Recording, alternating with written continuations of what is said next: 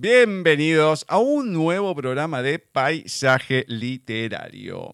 Nos encontramos en nuestra 37 emisión de la décima temporada 2021 por Nadie TV www.nadietv.com.ar y también nos pueden escuchar a través de nuestra página en Wix www.paisajeliterario.wixsite.com barra mi sitio un nuevo programa 13 de octubre de 2021, en donde vamos a agradecer en primera instancia a Fernando Gallego Esteves, con el seudónimo de Fernando Tres Viernes, que lo tuvimos en el especial dedicado al colectivo malagueño de escritores, con su libro Erótica Eros de enero a diciembre. Libro de relatos, 12 relatos, uno por cada mes con distintas temáticas. En el segundo bloque vamos a tener una entrevista a una vieja conocida, Natalia Joaquín, que reflota lo que es despertar después del cáncer, en este caso con Ediciones Russer, y vamos a estar charlando de esta historia para que la conozcan quienes no han escuchado la entrevista del año pasado, con una nueva editorial, con esperanzas renovadas, gracias a Ediciones Rusero. Así que vamos a, darle nuevamente la oportunidad y espero que ustedes también. Contacto arroba nadietv.com.ar, tienen mail, Skype, Facebook de la radio, arroba nadietv en el Twitter.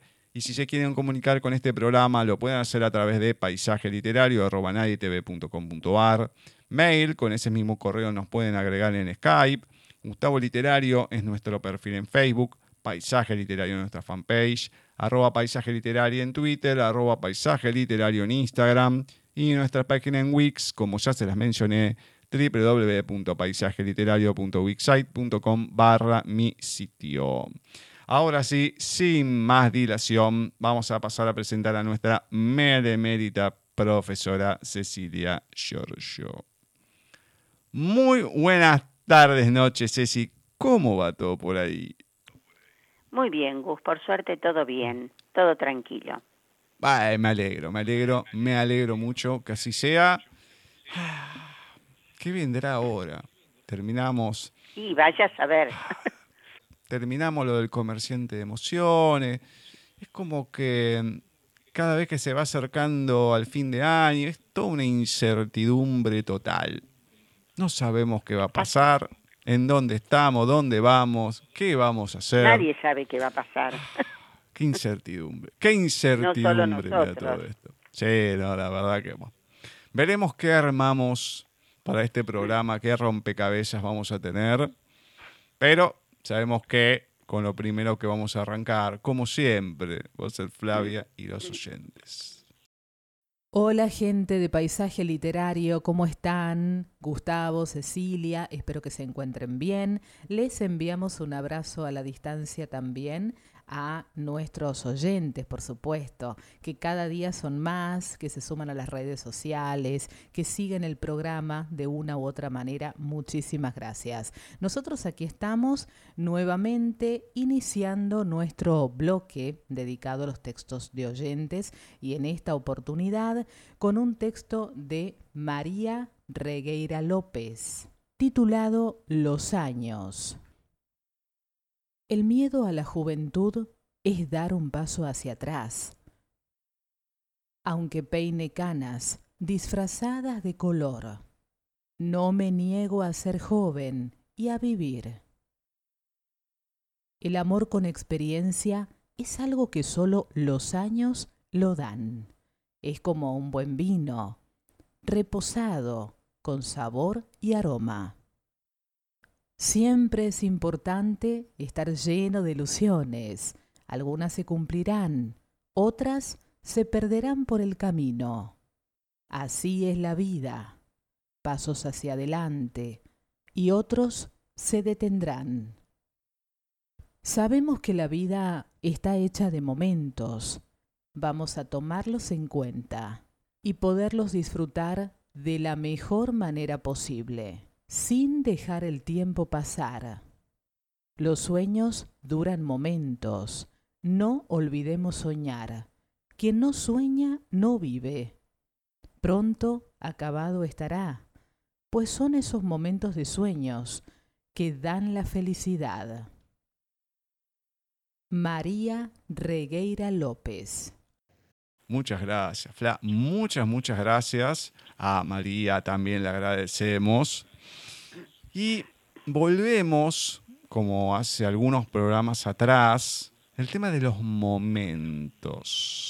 Los momentos que uno va teniendo en la vida, que es así, seguimos remarcando, la vida son momentos más allá de lo que nos va pasando, pero vamos viviendo por momentos ciertas situaciones, ciertas cosas, ciertas circunstancias que nos van tocando. Y esta situación que me gustó, aunque peine canas disfrazada de color, no me niego a ser joven. Después, siempre es importante estar lleno de ilusiones. Algunas se cumplirán, otras se perderán por el camino. Y es así, la vida es así y uno la tiene que entender. Hay muchos que no lo comprenden, pero finalmente es en lo que se basa la vida en sí. Y sí, y lo lindo es no dejar de soñar. No dejar de soñar. Es importantísimo. Es importantísimo.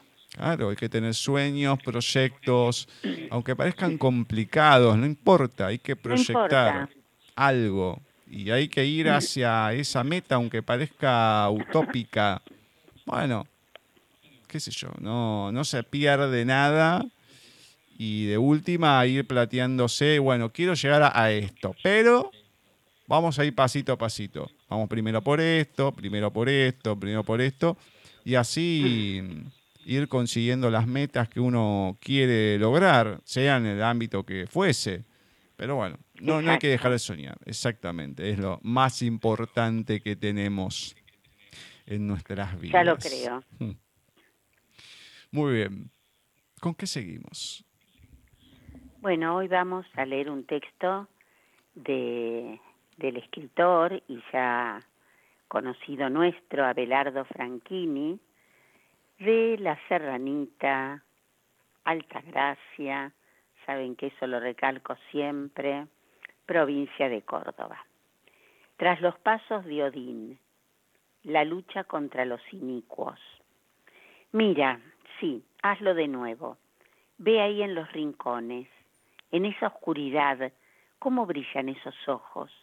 Ve detrás del espejo esos colmillos asomándose, ese gruñido. Es el mal. Ha retornado Giuseppe lo puedes constatar. Es esa fuerza sádica que viene de siglos atrás, de lo elemental, de lo oscuro, medioevo por una parte y de tribus tradicionales americanas por otro. Es la brutalidad, el cinismo, la mala intención. Son ellos, ¿los ves?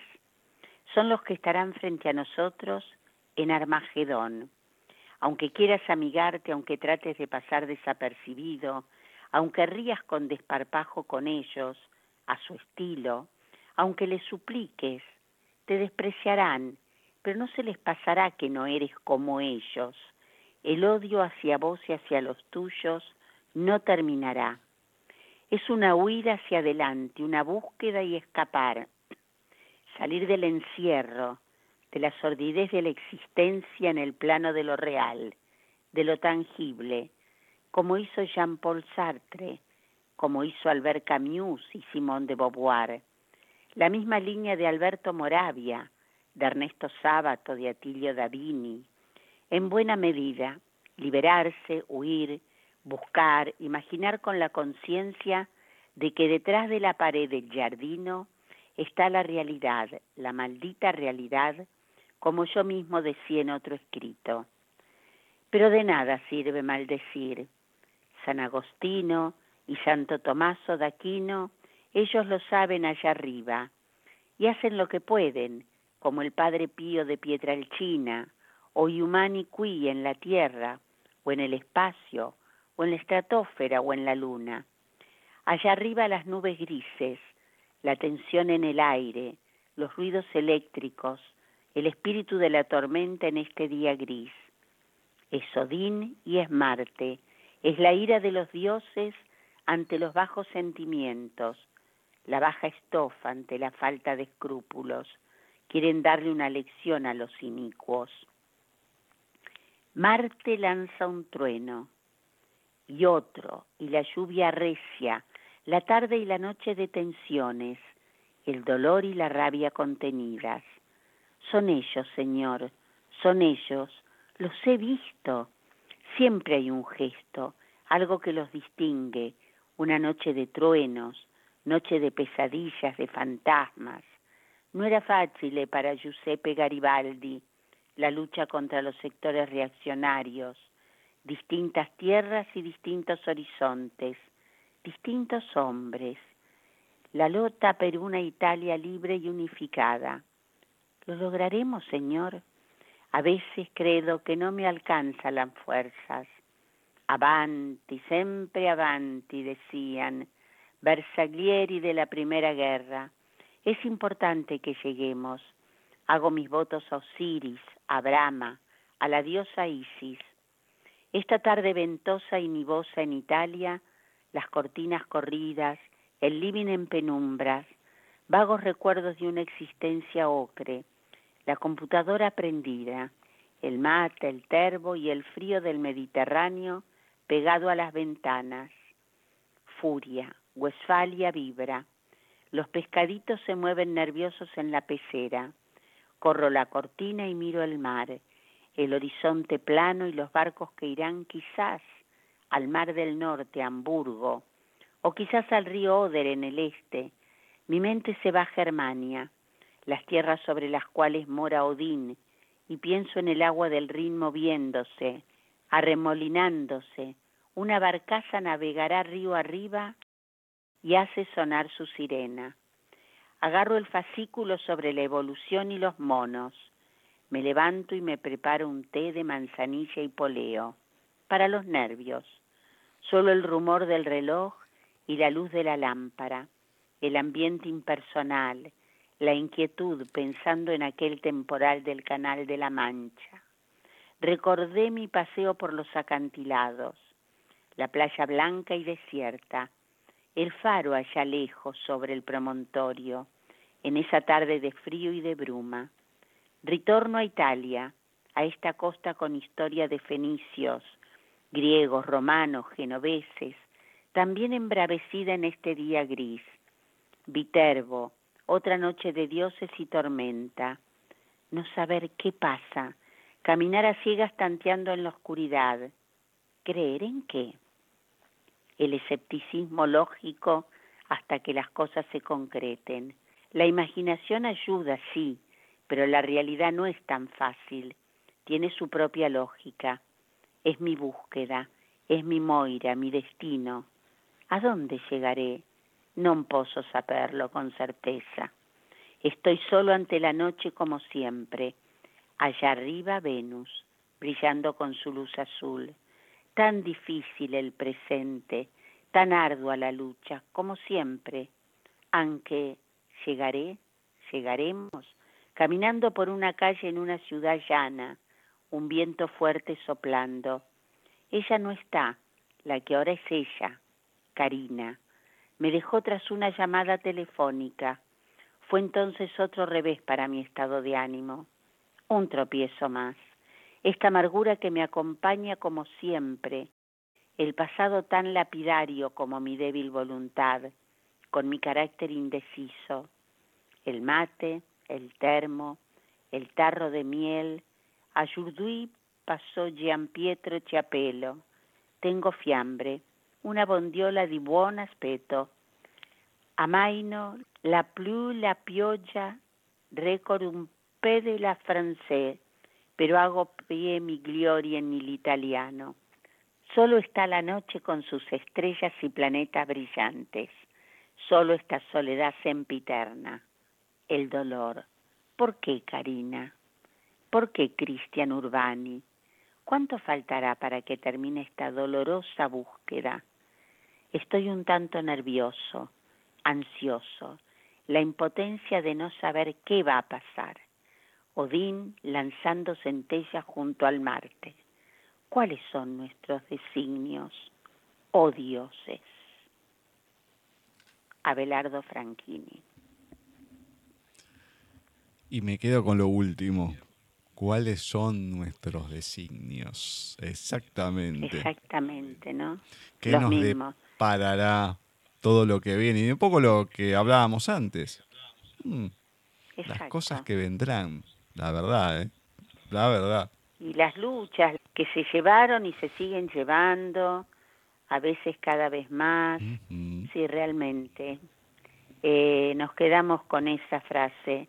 ¿Cuáles son nuestros designios, oh dioses? en fin. ¿Cuánta gente habrá mm, que se habrá puesto a reflexionar de esta manera? No sé si exactamente de la misma manera, pero en la forma de cada uno, ¿no? Con todo, no, no, seguro, todo esto seguro, que ha pasado. cada uno a su manera. Exactamente. Hoy justo estaba escuchando en la tele, estaban entrevistando a una coaching que está tan de moda. Y claro, hablaba de todo el tema de la pandemia, de la gente que se ha quedado sin trabajo, entonces el querer, como el que la convocan para encaminar a la gente con las ideas, porque, claro, podés querer hacer alguna cosa, pero al pasarte todo lo que te pasa, no tenés la claridad para poder apuntar a ciertos lugares. Y siempre es importante o bueno que alguien te pueda ir guiando, que alguien te vaya dando una mano, si es que no lo tenés claro. la verdad que, bueno, Exactamente. yo, muchas veces el tema de los coaching, yo soy medio reacio, pero bueno, hay gente como todo, ¿no? Como digo también de la psicología, hay gente que le ayuda. A mí puede ser que no me llame mucho la atención, pero hay gente que le es útil y bueno, y eso es lo, importante. Y muy útil, y muy útil, sí, sí. exactamente. Bueno, le mandamos un abrazo ahí a Abelardo. Exactamente, un cariño grande. Vamos a comentar algo de este Premio Nobel de Literatura Nació un 20 de diciembre de 1948, novelista, ya dijimos, tan sano, que escribe en lengua inglesa y reside en el Reino Unido desde su adolescencia. Sus novelas incluyen Paraíso, que fue preseleccionada para un premio, el premio Booker, como para el premio Costa Book, Desertion, En la orilla, que también fue seleccionada para un premio, Em, el Premio Nobel de Literatura de este año fue comunicado oficialmente por la Academia Sueca, indicando que Gurnah ha publicado diez novelas y varios cuentos. El tema de la perturbación del refugiado recorre todo su trabajo y creo que justamente fue ese tema el que los hizo darle el premio Nobel. Comenzó a escribir a los 21 años en el exilio inglés y aunque el suajili fue su primer idioma, el inglés se convirtió en su herramienta literaria. Vamos a ver si en las próximas, eh, en los próximos encuentros encuentro algo para leerles de Abdul Razak Gurna, nuestro premio Nobel. Muy bien, muy bien. Veremos entonces a ver qué se puede encontrar para compartir. Me encanta, me encanta. Obviamente, si alguno de los oyentes, como siempre decimos, nos quiere hacer, nos quiere acercar algo, encantados con leerlo. Obviamente, obviamente. Que lo hagan, que lo hagan. Vamos a ver ahora, ya que ha terminado el comerciante de emociones y demás, con qué se aparece Bani. Yo no sé mucho de amor, pero te podría asegurar que si te lastima el alma y permite que en el cielo de tus ojos se desborden tormentas, lo más seguro es que estés en el sitio incorrecto. Porque estás tan acostumbrada a su mediocre forma de querer que piensas que lo que te da es lo que mereces. Porque te da miedo alejarte y descubrir otros brazos y hasta has llegado a pensar que no habrá más ojos que se fijen en ti. Caray, no es solo tu culpa, pero si tan solo te dieras cuenta de tu verdadero valor, cambiarías ese maldito miedo por valentía. No te juzgo. No es fácil dejar la costumbre. por más miserable que ésta sea. Pero hay oportunidades que debes de tomar, trenes a los que hay que subir, aunque no sepas bien el destino, aunque te dé miedo cambiar el rumbo. Ya has aguantado tanto. Tu luz poco a poco se va apagando y siempre respondes que estás bien. Pero tú sabes que no lo estás y a la vez no quieres dar explicaciones. Y él, atrapado en su burbuja invisible, te dice que te ama porque piensa que lo que hace por ti o contigo realmente es amor. ¿Cuándo fue la última vez que te sentiste orgullosa de ti? ¿Cuándo fue la última vez que hiciste algo bueno por ti? Y es que por más complicado que pienses que es el amor, existen señales básicas que todos deberíamos aprender a percibir. Si hay llanto amargo, mentiras y dolor, ahí no hay amor. Rescata tu sonrisa, rescata tu mirada. Estás a tiempo. Escapa al exterior Enamórate más de ti y amate tanto que no necesites más amor que el tuyo. Ya después, con el tiempo, vendrá alguien a quererte todo lo que los demás te quedaron a deber. Libro con el alma de Víctor Hernández. Gracias, Dani. Muchas gracias. Lindo texto, prosa breve, y me gustó esta parte, ¿no? Donde termina el autor diciendo, escapa al exterior. Estamos más o menos en la misma tónica hoy otra vez, ¿eh? Enamórate más de ti y ámate tanto que no necesites más amor que el tuyo. Con el tiempo vendrá alguien a quererte. Qué importante todo esto, ¿no? De, de depender de uno, de no estar a la espera del otro, bueno, yo puedo, yo sé, yo creo mis propios, mis propias utopías, como decíamos recién, y las hago mías. Y no me interesa el resto. Si viene algo bueno, mejor, bienvenido sea, pero yo puedo hacerlo todo. Creo que esto es el mensaje que, que nos da Víctor Hernández en este texto de hoy, de su libro Con el alma. Ah, ese lugar de confort que uno nunca quiere salir. Exacto, exacto. Claro. Si bien es otra situación la que está describiendo, pero todos en alguna manera hacemos lo mismo, no querer salir de ese lugar de confort. Hmm.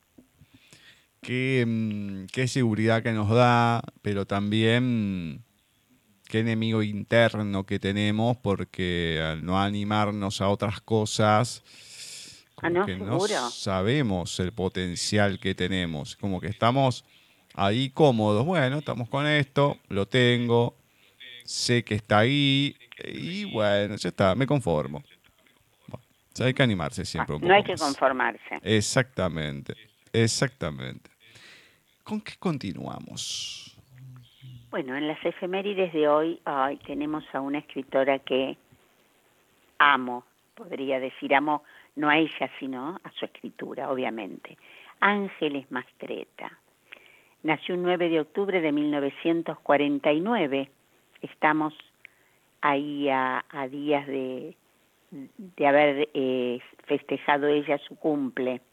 Escritora y periodista mexicana. En realidad él escribió más sobre personajes femeninos. Nosotros hemos leído muchas veces acá Mujeres de Ojos Grandes, esos relatos breves en los que aparece una tía distinta en cada una y siempre nos hace sonreír. Yo hoy extraje alguna de sus de sus frases justamente de sus libros. Vamos a ellas. Cada luna es distinta, cada luna tiene su propia historia. Dichosos quienes pueden olvidar su mejor luna. Esa es una. Hay muchas maneras de dividir a los seres humanos. Yo los divido entre los que se arrugan para arriba y los que se arrugan para abajo. Quiero pertenecer a los primeros. Quiero que mi cara de vieja no sea triste. Quiero tener arrugas de la risa y llevármelas conmigo al otro mundo. ¿Quién sabe lo que habrá que enfrentar allá? Esa me encantó. Muy bueno. Y la última, No arruines el presente lamentándote por el pasado ni preocupándote por el futuro. Hermosas, hermosas. Muy bien. Es cierto, vivir el hoy, Claro. aquí y ahora. Exacto, exactamente. Siempre Nada estamos más. pensando, no, porque si fuera tal cosa, si hubiese No, no, pasado, no, y qué no, sé yo. no, bueno, Hoy, aquí, ahora, en este momento. Tratemos de hacerlo porque es difícil. No, Pero hay que intentarlo. Totalmente, totalmente, totalmente.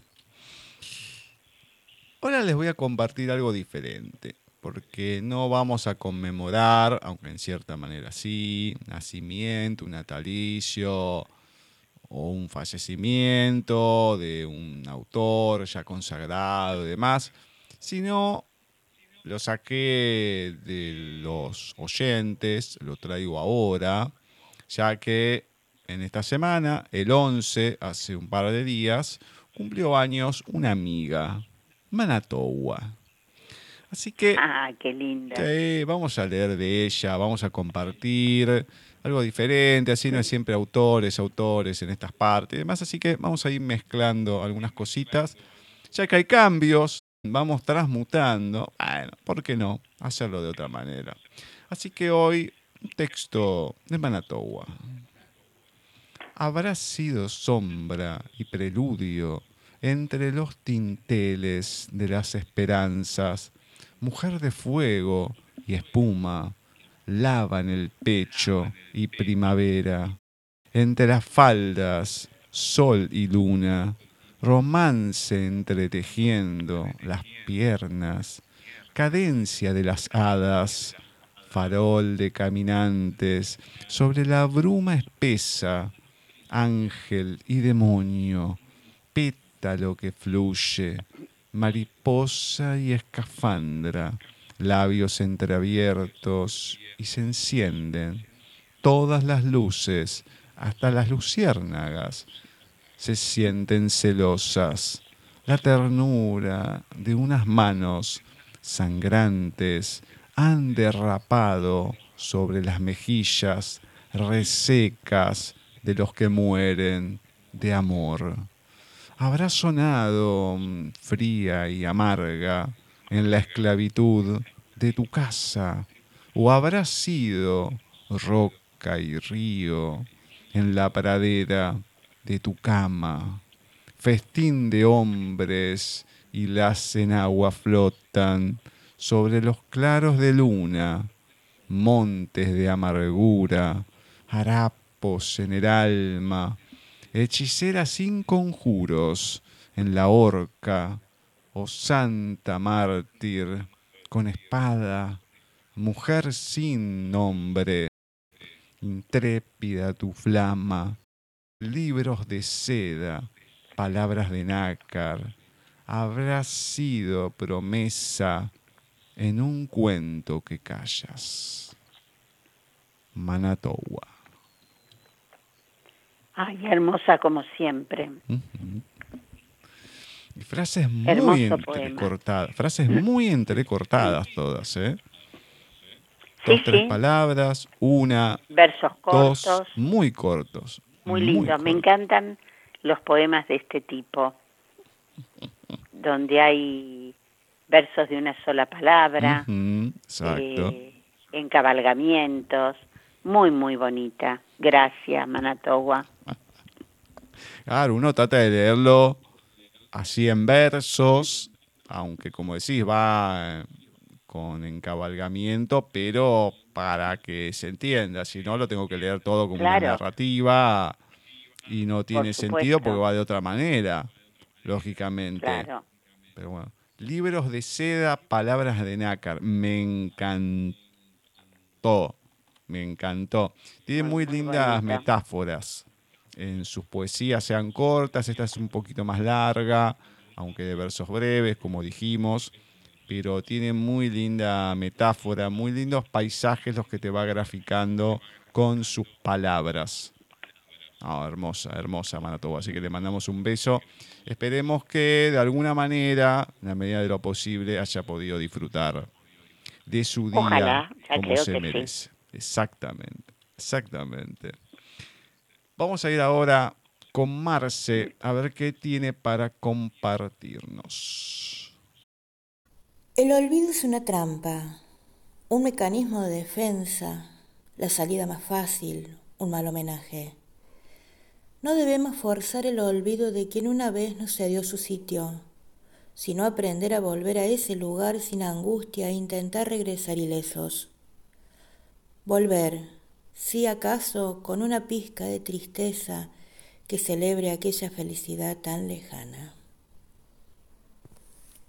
Elvira Sastre.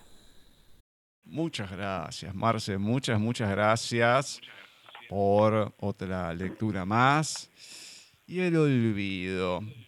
Claramente de todo podemos aprender y a veces el olvido es indiferencia y suele tener muchas caras. El olvido no es solamente una cosa, es el olvido a muchas, el olvido hacia una persona, hacia un sentimiento, hacia nosotros mismos, que a veces nos olvidamos, o nos olvidamos en algún lugar, o nos olvidamos quién somos, o qué somos, qué queremos hacer. El olvido significa muchas cosas, muchas negativas, hay pocas que uno las puede graficar como positiva, el olvido, pero qué cosa a veces que cuando se da en otras circunstancias, que lo hemos hablado y no hace mucho tiempo, creo que en, en estos últimos meses los venimos como reflotando de tanto en tanto, el tema también ya de manera más severa que es el Alzheimer, que es uno de los olvidos más terribles que puede haber dentro de la humanidad. Claro, cuando fue mm, la entrevista el de Pilar, claro. claro, la historia de Pilar, la mujer de ojos inolvidables, no, la mujer de mirada inolvidable y esa cuestión que a uno lo desgarra, no solamente a la persona seguramente, qué pasará por la mente de esa persona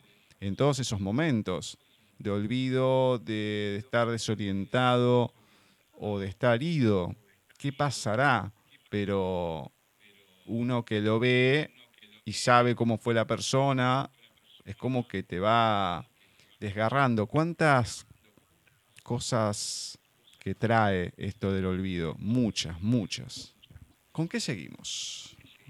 Seguimos con Félix María de Samaniego, muy conocido fabulista español, pero nos estamos remontando a un 12 de octubre de 1745. Eh, mucho tiempo. Sus, entre sus títulos, obviamente, La cigarra y la hormiga, el perro y el cocodrilo, la zorra y las uvas, el Congreso de los ratones. ¿Quién en algún momento no escuchó alguna de esas fábulas? Hoy traigo una que por lo menos para mí no era tan conocida. La habré leído en algún momento, pero eh, no es La zorra y las uvas, por ejemplo. Eh, quizás es un poquito más extensa. La lechera de Samaniego. Llevaba en la cabeza una lechera el cántaro al mercado, con aquella presteza, aquel aire sencillo, aquel agrado, que va diciendo a todo el que lo advierte, yo sí que estoy contenta con mi suerte, porque no apetecía más compañía que su pensamiento, que alegre le ofrecía inocentes ideas de contento. Marchaba sola la feliz lechera y decía entre sí de esta manera, esta leche vendida en limpio me dará tanto dinero, y con esta partida un canasto de huevos comprar quiero, para sacar cien pollos que al estío me rodeen cantando el pío pío. Del importe logrado de tanto pollo mercaré un cochino, con bellota salvado, versa castaña engordará sin tino, tanto que puede ser que yo consiga ver cómo se le arrastra la barriga. Lo llevaré al mercado, sacaré de él sin duda buen dinero. Compraré de contado una robusta vaca y un ternero, que salte y corra toda la campaña, hasta el monte cercano a la cabaña. Con este pensamiento enajenada, brinca de manera que a su salto violento el cántaro cayó. Pobre lechera, qué compasión. Adiós leche, dinero, huevos, pollos, lechón, vaca y ternero. Oh loca fantasía, qué palacios, fábricas en el viento. Modera tu alegría, no sea que saltando de contento al contemplar dichosa tu mudanza, quiebre tu cantarillo la esperanza. Y como siempre la moraleja de Samaniego, no anheles impaciente el bien futuro, mira que ni el presente está seguro. Oh. La lechera de Félix de Samaniego. Hablando de momentos del aquí y la ahora. Hablando de momentos, exactamente. No, no, no. Si acá nos caen las cosas así. Así. Pobrecita. Pobre lecherita. Encima parece que la estuviese gastando después. Pobrecita. Sí, sí, sí, sí, sí. Al diablo todo el emprendimiento. Así no se puede. Hay que tener cautela. Así no se puede. Hay que tener cautela. No hay otra. No hay otra. Vamos a conmemorar ahora un natalicio. En este caso, el del poeta español Tomás Morales Castellano. Nacía el 10 de octubre de 1884 máximo representante del modernismo lírico insular e iniciador de la poesía canaria moderna. Es considerado uno de los principales poetas del modernismo español, o más exactamente, del posmodernismo. Autor del libro Las Rosas de Hércules, destaca entre su obra de poemas la Oda al Atlántico. Hoy no les voy a leer precisamente la Oda al Atlántico, bastante largo, pero sí de Tomás Morales Castellano, Poemas del Mar. Primero, esta noche la lluvia pertinaz ha caído, desgranando en el muelle su crepitar eterno, y el encharcado puerto se sumergió aterido en la intensa negrura de las noches de invierno. En la playa confusa rezonga la marea. Las olas acrecientan en el turbión su brío y hasta el medroso faro que lejos parpadea se acurruca en la niebla tiritando de frío. Noche en que nos asaltan pavorosos presagios y tememos por todos los posibles naufragios. Al brillar un relámpago tras la extensión sombría, y en que a través del viento clamoroso resuena, ahogada por la bruma, la voz de una sirena, como un desesperado lamento de agonía. Segundo. Es todo un viejo lobo con sus grises pupilas, las maneras calmosas y la tez bronceada. Solemos vagar juntos en las tardes tranquilas. Yo le estimo, él me llama a su joven camarada. Está bien orgulloso de su pasado inquieto, ama las noches tibias y los días de sol y entre otras grandes cosas dignas de su respeto, es una, la más alta, ser súbdito español. En tanto el mar se estrella contra las rocas duras, él gusta referirme curiosas aventuras de cuando fue soldado de la Marina Real. De aquel famoso tiempo guarda como regalo la invalidez honrosa de su pierna de palo y su cruz pensionada del mérito naval. Tercero, navegamos rodeados de una intensa niebla. No hay un astro que anime la negra lontananza y nos da el buque en medio de la noche de niebla la sensación de un monstruo que trepida y avanza. Baten las olas lentas su canción marinera.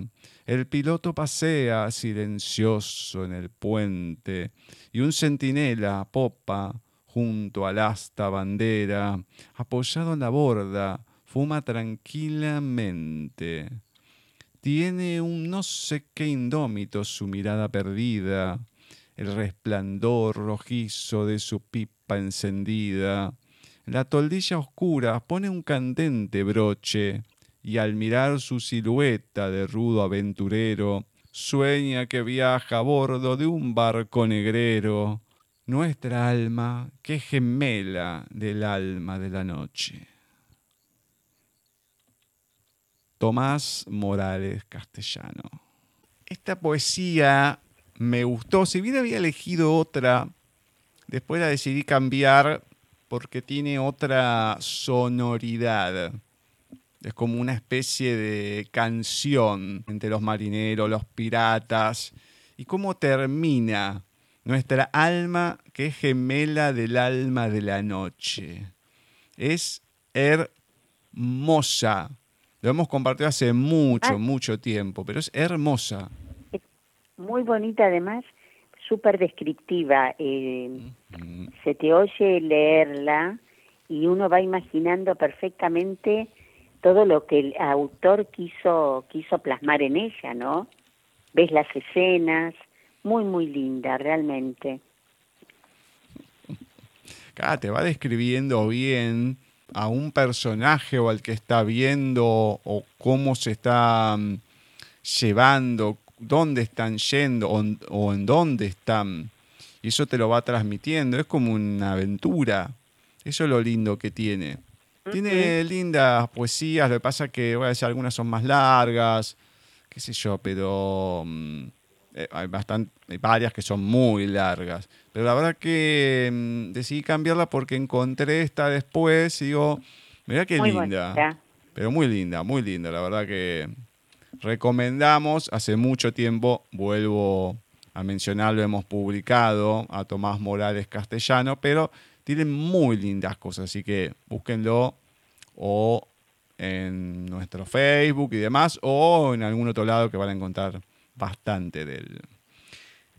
Vamos a ir ahora al último audio que tenemos de Flavia en esta sección de lecturas. El 12 de octubre de 1971 nacía la narradora, poeta y traductora española Pilar Adón. Es autora de las novelas Las efímeras y Las hijas de Sara, así como de los libros de relatos La vida sumergida, El mes más cruel y viajes inocentes. Pilar Adón. La nube.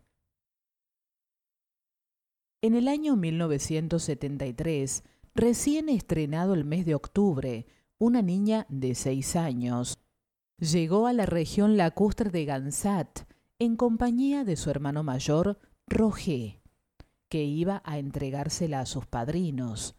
Lo siento, les dijo, no tengo nada más que ofreceros. Los padrinos asintieron y él se marchó sin mirar atrás. Sin querer volver a ver el pálido rostro de su hermana, tan pálido que parecía casi transparente, ni el atillo de ropa que había dejado a sus pies, donde escondía un libro que había sido de su padre y que tenía por título Manual de Plantas Simples.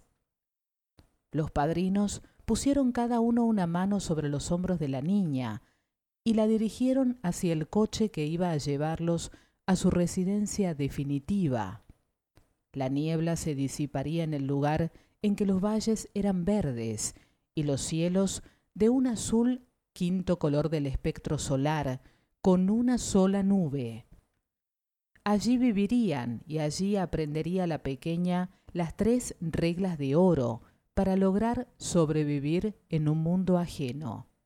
Primera, que no todo lo que flota es inmaterial. Segunda, que también el sol se muestra en el ánimo. Tercera, que se puede sentir una presencia a la espalda cuando ya no se espera.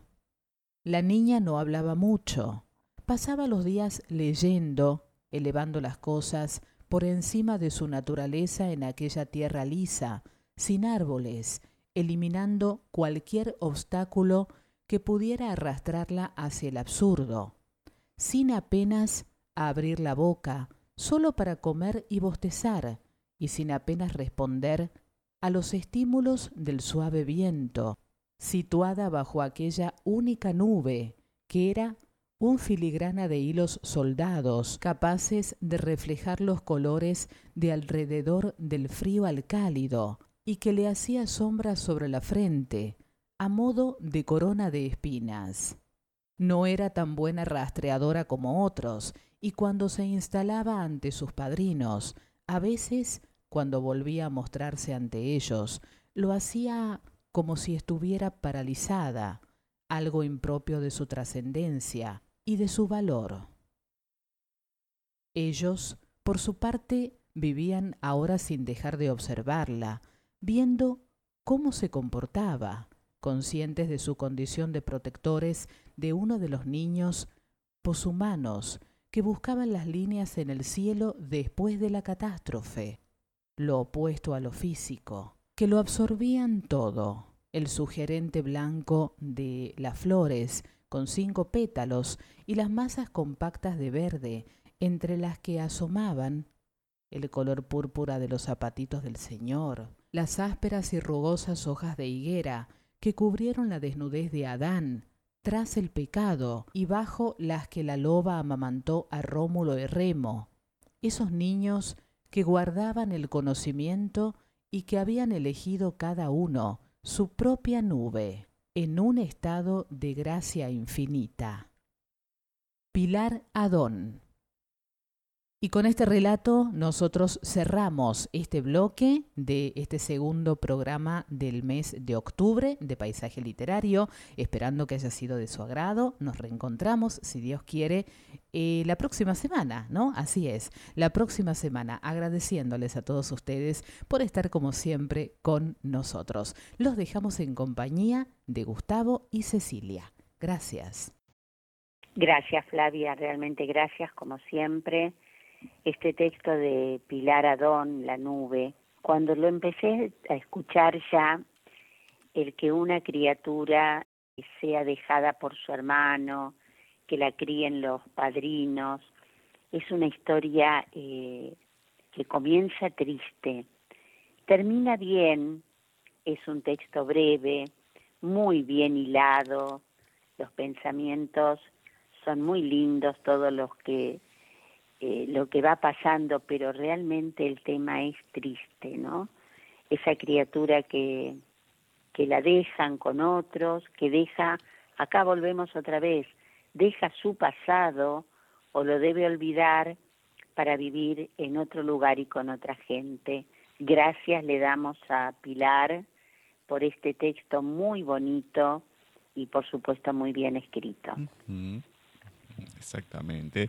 Encima habla de como en una cierta raza de, chicos, de nuevos chicos, que muchos estamos viendo cómo vienen, cómo son.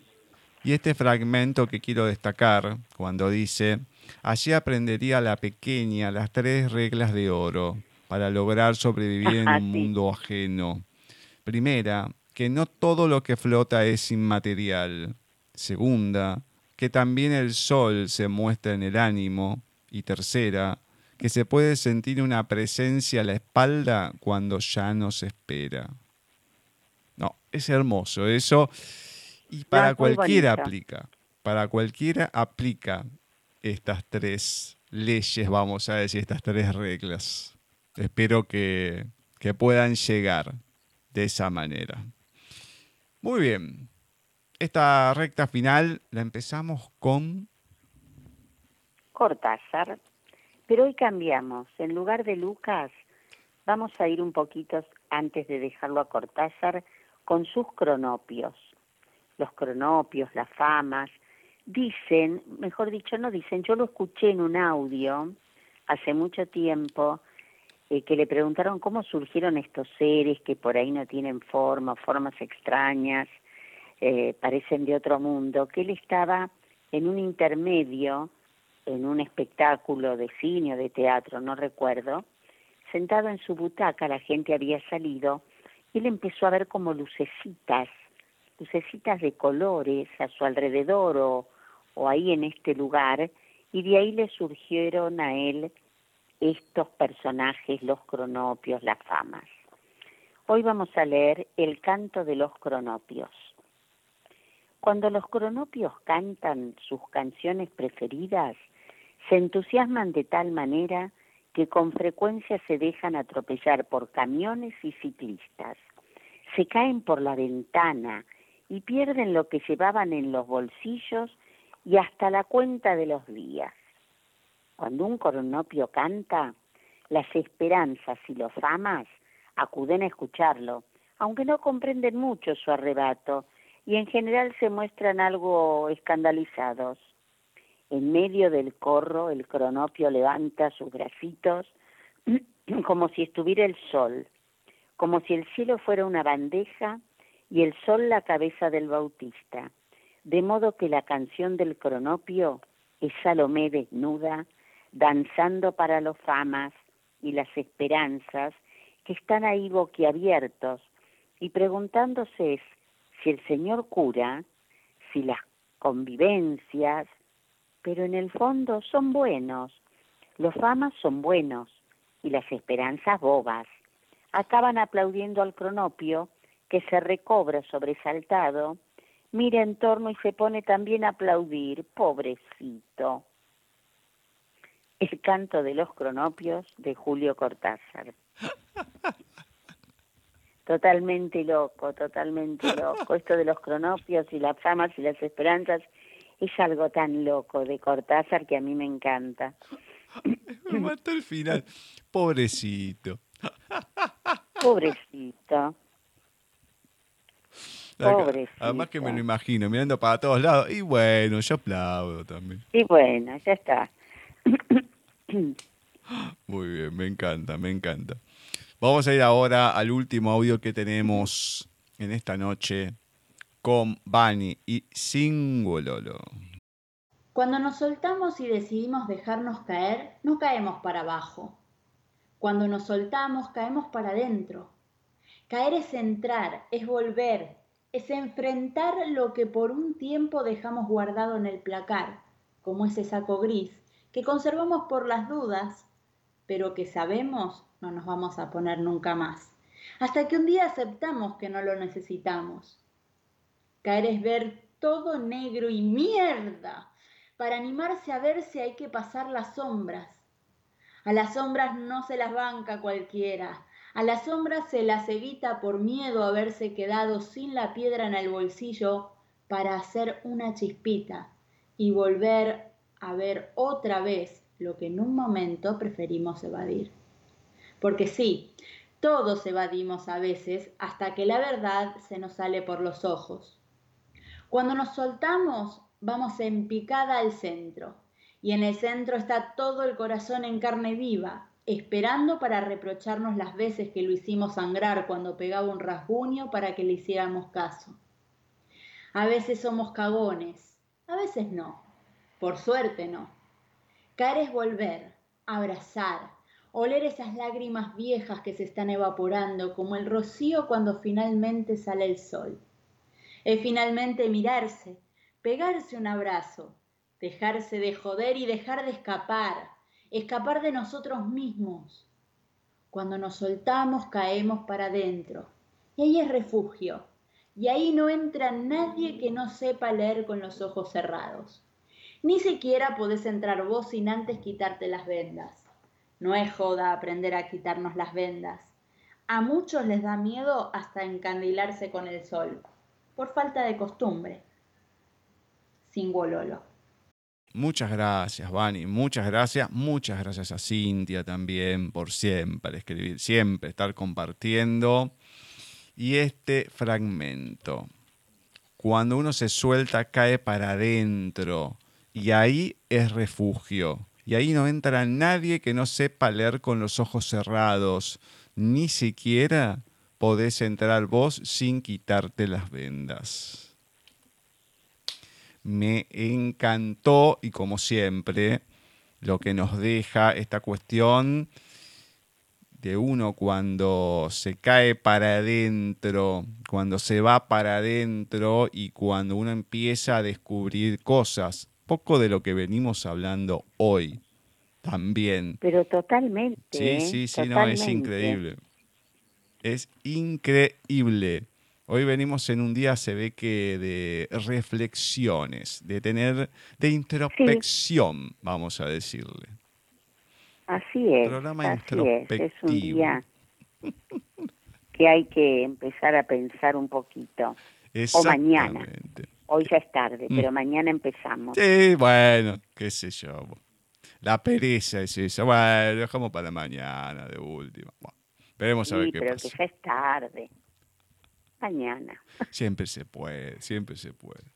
Muy bien. ¿Con quién finalizamos? Con Adolfo Barrera de su libro Palmeritas, página o episodio 30. La maestra se paró junto al banco de Mateo. Dame los juguetes, por favor. Se refería a los dinosaurios de goma que el chico había guardado rápido en el bolsillo. Después jugás, en el recreo te los devuelvo. Todo colorado, Mateo los entregó. La mujer fue hasta su escritorio y los acomodó en fila, junto al borde. Lo hizo con delicadeza, como si ella también estuviera jugando. Eran cinco pequeños dinosaurios. Cuando terminó de ordenarlos, poniendo énfasis en que todos estuvieran de pie, porque había uno que perdía el equilibrio, continuó un poco en serio, un poco en broma. Ahora presten atención a los diptongos, que son dinosaurios muy peligrosos. Mateo trató de concentrarse en lo que la maestra decía. Tardaba instantes en perder el hilo de la charla porque no podía evitar ver a sus muñecos allí parados como a las cinco vocales escuchando contentas hablar de ellas. Al cabo de unos minutos notó que los juguetes estaban más grandes. Algo entendió acerca de las separaciones en sílabas, pero no podía comprender por qué los juguetes crecían y crecían. Apenas cabían en el escritorio. Los demás compañeros parecían no darse cuenta. El escritorio no resistió el peso y estalló con no poco estruendo. Los dinosaurios rugían y al del medio, el preferido de Mateo, una espesura espumosa le cubría la boca. La docente le llamó la atención a Mateo, le reclamó que se tome los diptongos en serio. Y eso decía cuando el dinosaurio del medio se la comió. La seño debería tomarse mi imaginación en serio, pensó Mateo. Justo sonó el timbre. Los dinosaurios salieron al patio, de nuevo pequeños, en el bolsillo del niño. El griterío del recreo no dejaba escuchar los aullidos de la maestra que estaba guardada en la panza del bicho, entre otros muñequitos y papeles de caramelo. Igual, Mateo terminaba en hiato. Hiato era lo contrario de un diptongo, justo. También la palabra dinosaurio tenía un hiato y un diptongo en su interior, cerca de una nutritiva maestra. Palmeritas de Adolfo Barrera. Qué imaginación, por Qué Dios. locura, Dios mío. Qué imaginación. ¿Cómo, cómo se te puede ocurrir algo así? Yo no lo entiendo. No lo entiendo. Muy bueno, muy, muy Qué bueno. disparate, Dios mío. Y esto me hizo acordar algo que me daba mucha bronca, pero mucha bronca, cuando la maestra te sacaba algo y nunca más te lo devolvía. Se lo Uh, guardaba en el cajón.